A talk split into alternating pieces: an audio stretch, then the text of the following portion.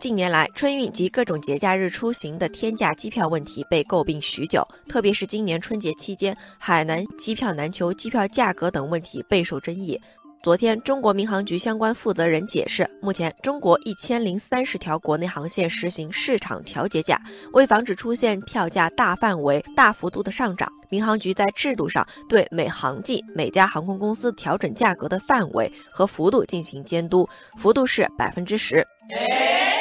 机票价格有了监督，不少网友表示很开心。网友清风说：“希望这次民航局能管到位。”别让那种好几万的天价票再出现了。国内航线机票的钱快赶上国际航线了，机票不能再坐地起价了。网友古月金石明说：“通过市场调节，我们或许不用再担心民航机票价格会突然增加，也可能会存在全价上涨但折扣更低的情况。”看到民航局出手调控，部分网友还是存在一些担心。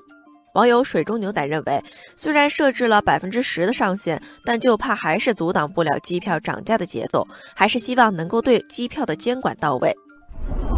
网友马黄师也发表了自己的看法，他认为国内航线实行市场化调节价，还应该在服务价格上进一步市场化。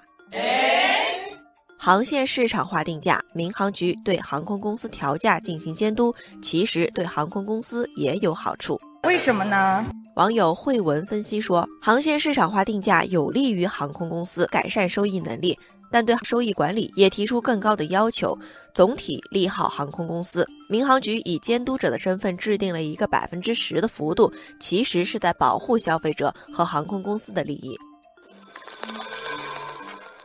网友果冻剑客说：“保持机票价格合理，既要有充分的市场竞争，也要有适度的监管。没有规矩不成方圆。”